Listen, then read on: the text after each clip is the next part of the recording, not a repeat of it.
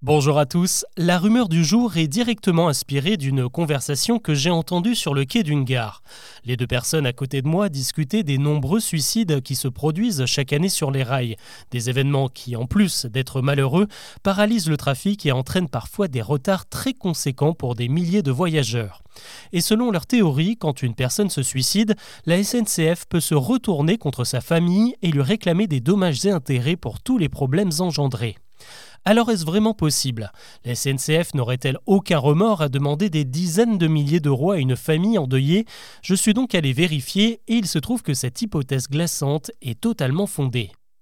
Évidemment, aucun mot n'est dit à ce sujet sur le site de la SNCF. En fait, la preuve la plus tangible tient dans une actu d'avril 2018 reprise par pas mal de médias avec des titres évocateurs comme celui de West France. Son mari s'est suicidé sur les rails, la SNCF lui réclame réparation du dommage.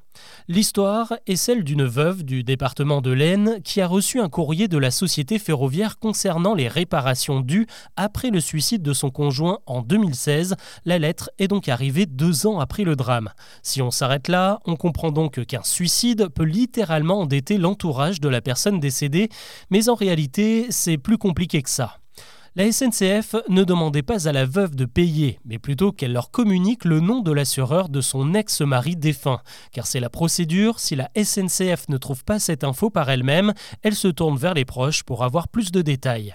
En fait, en cas de suicide, la SNCF ne demande pas de l'argent à la famille, mais bien à la compagnie qui fournit une assurance de responsabilité civile. Vous savez, c'est ce contrat qui sert justement à réparer les dommages causés à autrui. De quoi être soulagé, mais c'est sans compter sur l'acharnement des assureurs qui font bien souvent leur maximum pour se dédouaner. C'est arrivé plusieurs fois devant les tribunaux, des compagnies ont cherché à prouver que le suicidé avait conscience des dégâts qu'il allait provoquer en se jetant sous un train. Ça s'appelle la faute dolosive et elle est toujours exclue des contrats d'assurance. Quelqu'un qui a la volonté de nuire n'est évidemment pas couvert, ça semble logique.